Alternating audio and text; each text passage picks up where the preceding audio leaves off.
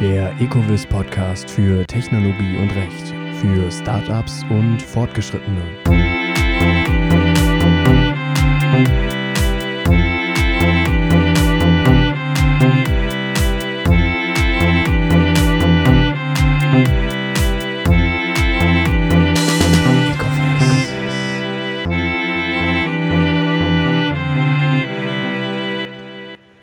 Herzlich willkommen, liebe Zuhörerinnen und Zuhörer, zu der Jubiläumsfolge, der zehnten Folge des Ecovis Podcast für Technologie und Recht. Ja, ich bin Tim Boot und heute äh, bleibt auch bei uns äh, leider nichts verschont von der Corona-Krise. Allerdings geht es nicht um äh, Corona an sich, sondern äh, um die rechtlichen Änderungen, die die Corona-Krise so mit sich gebracht hat explizit um die Insolvenzantragspflicht, äh, die für viele Unternehmen ja von Belang sein kann.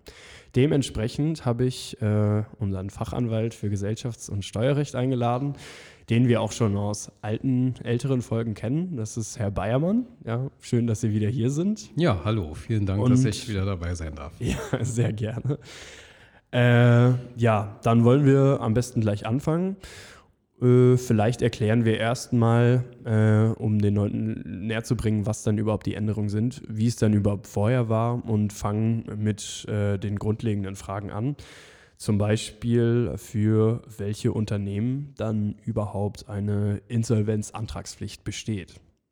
Ja, also eine Insolvenzantragspflicht äh, besteht für alle Unternehmen, in denen keine natürliche Person, also ein Mensch wie du und ich, äh, haftet, sondern eben äh, eine juristische Person äh, da ist oder aber eben eine ja, Personengesellschaft, in der es keine, keinen Menschen gibt, der voll haftet. Und das sind im Grunde von den bekannten Rechtsformen die GmbH, die AG, die GmbH und Co. KG oder die AG Co. KG, UG Co. KG, wie auch immer man ähm, das konstruieren will und der Verein.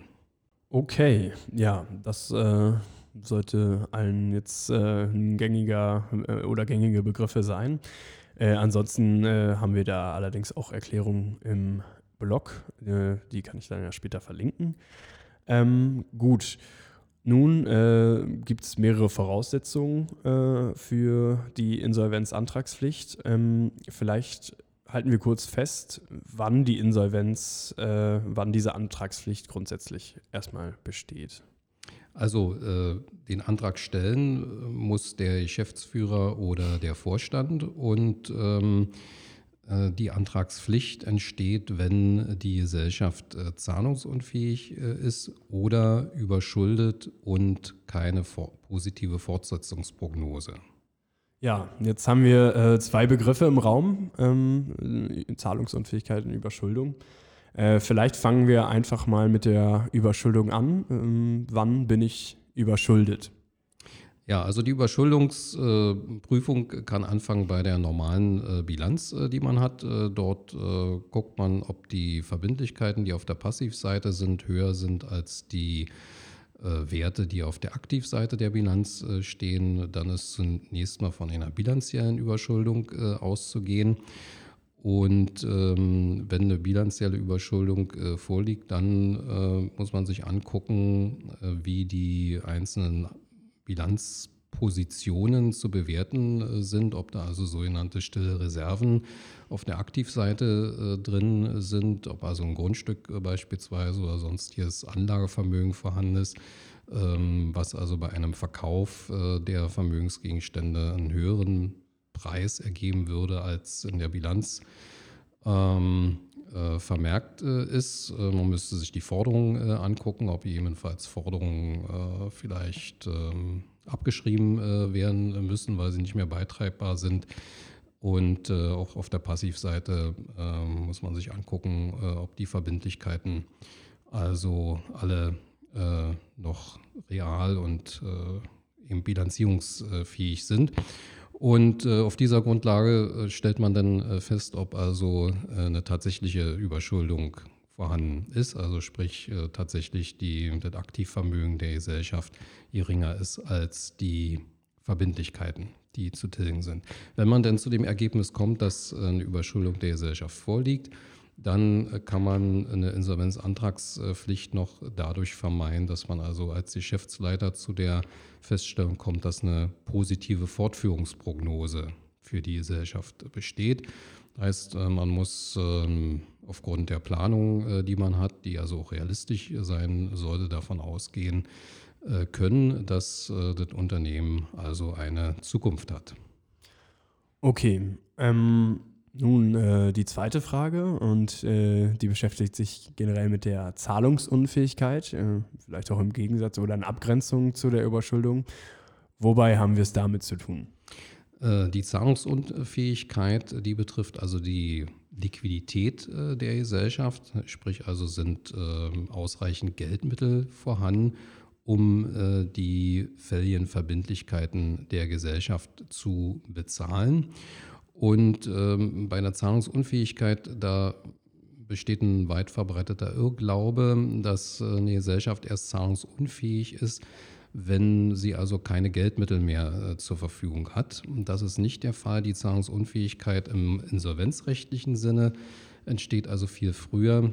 Der Bundesgerichtshof äh, hat schon seit langem äh, festgestellt, dass ein Unternehmen zahlungsunfähig ist, wenn es 10 Prozent seiner fälligen Verbindlichkeiten nicht bezahlen kann. Also das ist ein Zeitpunkt, der doch äh, relativ früh äh, festzustellen ist.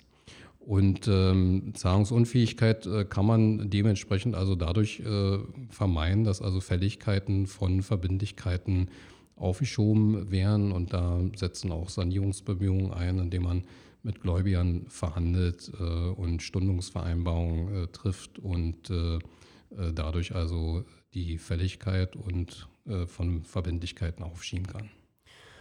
Okay, dann haben wir die zwei Voraussetzungen äh, für, eine, für eine Insolvenzantragspflicht. Unabhängig von diesen Voraussetzungen, also der Überschuldung und Zahlungsunfähigkeit, ähm, besteht irgendeine andere Möglichkeit, dass man auch ohne Überschuldung oder Zahlungsunfähigkeit äh, ein Insolvenzverfahren beantragen kann. Ja, also als äh, sogenannter Eigenantrag, also als Antrag des äh, Geschäftsführers oder des Vorstandes des äh, Unternehmens ist also auch äh, ein Insolvenzantrag möglich bei sogenannter drohender Zahlungsunfähigkeit oder Überschuldung. Ähm, das liegt äh, ja, vereinfacht gesagt dann äh, vor, wenn man also äh, bereits heute erkennen kann, dass also die äh, Zahlungsmittel beispielsweise nur noch einen bestimmten Zeitraum reichen werden und äh, dann die Situation eintreten wird, äh, dass die Gesellschaft äh, zahlungsunfähig sein wird. Ähm, und äh, man davon ausgeht, dass man also den Eintritt dieser Zahlungsunfähigkeit äh, nicht wird vermeiden können. Ähm, der Grund für die Beantragung eines Insolvenzverfahrens wegen drohender Zahlungsunfähigkeit kann sein, dass also eine größere Sanierungschance äh, des Unternehmens äh, besteht ähm, im Rahmen des Insolvenzverfahrens, beziehungsweise äh, knüpft an die drohende Zahlungsunfähigkeit auch das sogenannte Schutzschirmverfahren äh, an, ähm, wo also äh, geradezu Voraussetzung äh, ist, dass also die Gesellschaft noch nicht überschuldet beziehungsweise insbesondere zahlungsunfähig ist damit also im Rahmen eines sogenannten Schutzschirmverfahrens überhaupt eine Sanierungschance besteht. Denn ein Schutzschirmverfahren ist nur möglich, wenn also dargelegt werden kann, plausibel gemacht werden kann, dass also eine Sanierungschance des Unternehmens besteht. Okay, ja, vielen Dank. Äh, erstmal für den groben Überblick über ähm, die Insolvenzregelung im Normalfall, äh, könnte man jetzt so sagen. Nun haben wir gerade äh, eine krisenbedingte Änderung oder viele rechtliche Änderungen, äh, die auf äh, die mangelnde Liquidität äh, aufgrund der Corona-Krise zurückzuführen sind und die haben auch äh, vor den Insolvenzregelungen keinen Halt gemacht. Ähm, nun wollen wir äh, rausarbeiten, wo genau äh, die Änderungen ähm, der gerade erläuterten Voraussetzungen in Bezug auf Corona liegen. Ähm, ja, vielleicht äh, fangen wir einfach mit der Frist äh, äh, der zur Stellung äh, des Insolvenzantrags an. Was hat sich da konkret geändert, Herr Bayermann? Also ähm, nach der äh, gesetzlichen Regelung, äh, so wie sie also unabhängig von Corona existiert, ist es ja so, dass der ähm, Geschäftsführer oder Vorstand ähm, den Insolvenzantrag zu stellen hat äh, innerhalb von drei Wochen nach Eintritt der Zahlungsunfähigkeit oder ähm, Überschuldung. Ähm, der weit verbreitete Irrtum äh, ist, dass ähm, diese drei Wochen Frist also jedem einfach so äh, zur Verfügung äh, stehen ähm, und äh, er nichts weiter zu veranlassen hat. Und tatsächlich ist aber die Idee des Gesetzgebers, dass die drei Wochen dazu dienen sollen, ähm, eben Sanierungsbemühungen äh, durchzuführen, um die, den Insolvenzgrund ähm, zu beseitigen. Wenn von vornherein keine Aussicht äh, besteht, ähm, die, den Insolvenzgrund äh, zu beseitigen, dann darf man eigentlich als Geschäftsführer oder Vorstand auch nicht drei Wochen warten, um den Insolvenzantrag zu stellen, sondern ist man gehalten, den Insolvenzantrag äh, sofort zu stellen.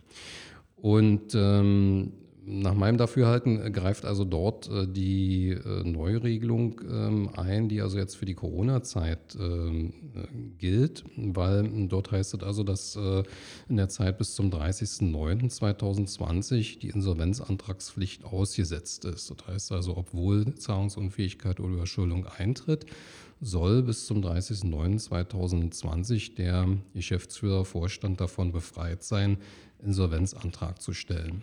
Das klingt erstmal äh, sehr schön, aber äh, auch diese Regelung ist nicht ohne Vorbehalt, denn äh, sie gilt äh, nur dann, wenn die Zahlungsunfähigkeit oder Überschuldung auf die Corona-Krise zurückzuführen ist.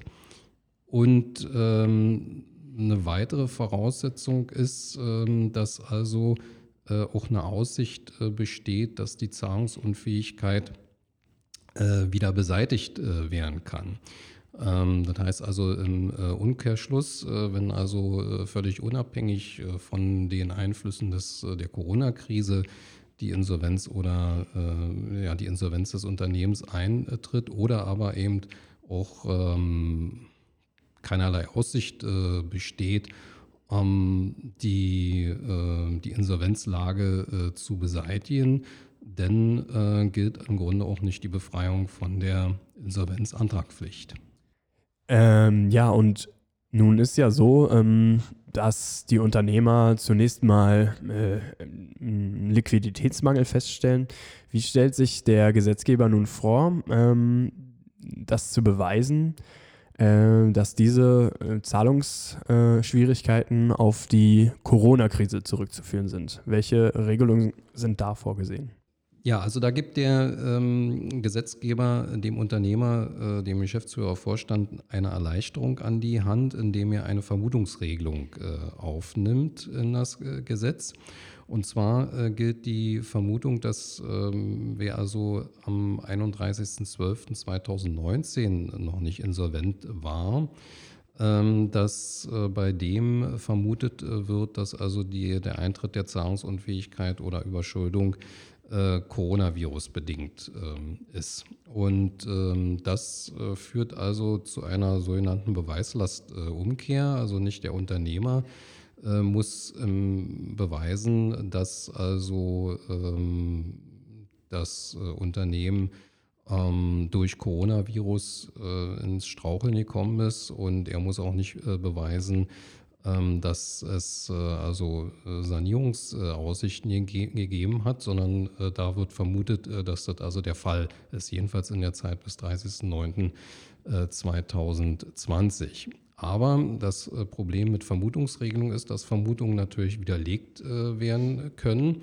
Das heißt also, ähm, im Falle des Eintritts äh, der Insolvenz, der späteren Insolvenz, also nach dem 30.09.2020, wenn also ein Insolvenzantrag gestellt werden muss, dann wird man unter Umständen sich mit dem Insolvenzverwalter oder auch mit dem Staatsanwalt darüber streiten müssen, ähm, ob also die Vermutung äh, zutrifft oder nicht. Und anhand äh, der denn vorliegenden Buchhaltung äh, kann natürlich äh, durchaus nachvollzogen werden, wie also die wirtschaftliche Lage des Unternehmens äh, ist und oder war. Und äh, von daher kann also auf der Grundlage dieser Dokumentation durchaus also auch nachgewiesen werden, dass man sich zu Unrecht auf die Vermutung beruft. Okay, ähm, nun sagen Sie, aufgrund äh, der Dokumentation äh, kann man so, äh, also ähm, praktisch Missbrauchsfälle nachvollziehen.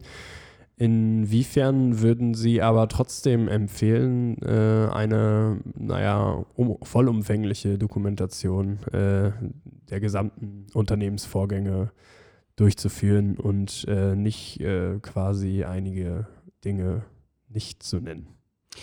Also ich denke, wenn man äh, sich auf diese, äh, auf diese Regelung äh, des Gesetzes äh, berufen will, dann kommt man äh, nicht umhin, eine Dokumentation äh, zu machen. Ähm, und wovor man warnen muss, ist, dass man also die Aussetzung der Insolvenzantragspflicht eben einfach so hinnimmt, ähm, dass man eigentlich nichts zu tun braucht, weil man ist ja von der Insolvenzantragspflicht befreit. Ähm, ich würde jedem Geschäftsführer und äh, Vorstand empfehlen, also die ähm, Annahmen bzw. Äh, die, die Gründe, aufgrund derer er davon ausgegangen ist, dass also eine Sanierungsfähigkeit äh, besteht und äh, dass äh, die Insolvenzlage Coronavirus bedingt ist, ähm, entsprechend äh, zu dokumentieren und auch fortlaufend äh, fortzuschreiben, ähm, damit also eben in einer etwa einen späteren Auseinandersetzung äh, darüber, ob die Vermutungsregelung gilt oder nicht, eben dargestellt werden kann, warum äh, die Vermutung eben zutrifft. Alles klar, ja, dann haben wir die wichtigsten Änderungen zur Insolvenzantragspflicht erläutert. Das Gesetz ist aber umfassend und es gibt noch andere Änderungen. Vielleicht äh, können wir auch kurz diese Änderung ansprechen und äh, ja, erläutern, worum es dabei vor allem geht. Ja, die weiteren Änderungen äh, betreffen vor allen Dingen den Gläubigerschutz ähm, im Zusammenhang äh, mit Anfechtungsmöglichkeiten des Insolvenzverwalters. Wir haben ja in der Insolvenzordnung eine äh, vielfältige Möglichkeit des Insolvenzverwalters, Rechtsgeschäfte anzufechten, die also vor Antragstellung gelaufen sind. Insbesondere betrifft es also Zahlungsvorgänge oder sonstige Verfügungen, die also die, das Vermögen, die Masse ähm, der Gesellschaft, äh, die also der Insolvenzverwalter dann zu verwalten und zu verteilen hat, unter den Gläubigern ähm, eben mindern können. Und ähm, die Anfechtungsmöglichkeiten des Insolvenzverwalters sollen also äh, der Massemehrung äh, dienen. Und äh, betroffen davon sind vor allen Dingen äh, Gesellschafterdarlehen, wo Rückzahlungen an Gesellschafter ein Jahr vor Insolvenzantragstellung äh, grundsätzlich anfechtbar sind äh, durch den Insolvenzverwalter. Und es betrifft äh, Fragen äh, von Zahlungen, die geleistet wurden vor Insolvenzantragstellung, ähm, insbesondere wenn der Gläubiger also von der Krise und von den Zahlungsschwierigkeiten oder der Zahlungsunfähigkeit äh, des äh, Unternehmens äh, Kenntnis hatte. Und ähm, da greifen also verschiedene Regelungen jetzt ähm, aus diesem äh, Corona-Gesetz ein, die also den Gläubiger, der äh, als Gesellschafter jetzt neues Geld in die Gesellschaft äh, reingibt ähm, und äh, sich später zurückzahlen lässt oder auch äh, fremde Kreditgeber, die jetzt Kredite reingeben und sich später zurückzahlen lassen oder auch ähm, Lieferanten, ähm, sonstige Gläubiger, die also Altverbindlichkeiten haben und die jetzt Stundungsvereinbarungen treffen mit dem Unternehmen davor schützen sollen, dass also später ein Insolvenzverwalter äh, diese äh, Zahlungsvereinbarungen, Kredite, äh, Rechtsgeschäfte, wo jetzt äh, Auszahlungen erfolgen, ähm, äh, anfechten kann. Und zu diesem Zweck wurde also festgeschrieben, dass also Vorgänge, die also wo Zahlungseinzahlungen, Kredite, ähm, Zahlungsvereinbarungen, Stundungsvereinbarungen innerhalb der, des Zeitraums bis 30.09.2020 getroffen wären, dass ähm, diese äh, Vorgänge im Grunde, äh, wenn der Gläubiger daraus Rückzahlung bekommt, bis 30.09.2023 nicht äh, anfechtbar sind. Die Einzelheiten dazu, weil das ein ziemlich komplexes äh, Thema ist, die Einzelheiten dazu müsste man im Einzelfall dann sich angucken und äh, besprechen. Äh, deshalb kann da nur der allgemeine Hinweis erfolgen. Ja, ich denke, damit haben wir einen guten Abschluss äh, für diese Folge gefunden. Ähm, ich hoffe, Ihnen hat die Folge gefallen. Sie finden äh, alle über die Corona-Lage, alle aktuellen Informationen auch im Blog. Und in diesem Zuge hoffen wir beide hier, äh, dass Sie gesund bleiben und dass Sie beim nächsten Mal wieder zuhören und einschalten und uns abonnieren. Vielen Dank fürs Zuhören und vielen Dank äh, auch an Sie, Herr Bayermann. Ja, auch vielen Dank, dass ich dabei sein durfte.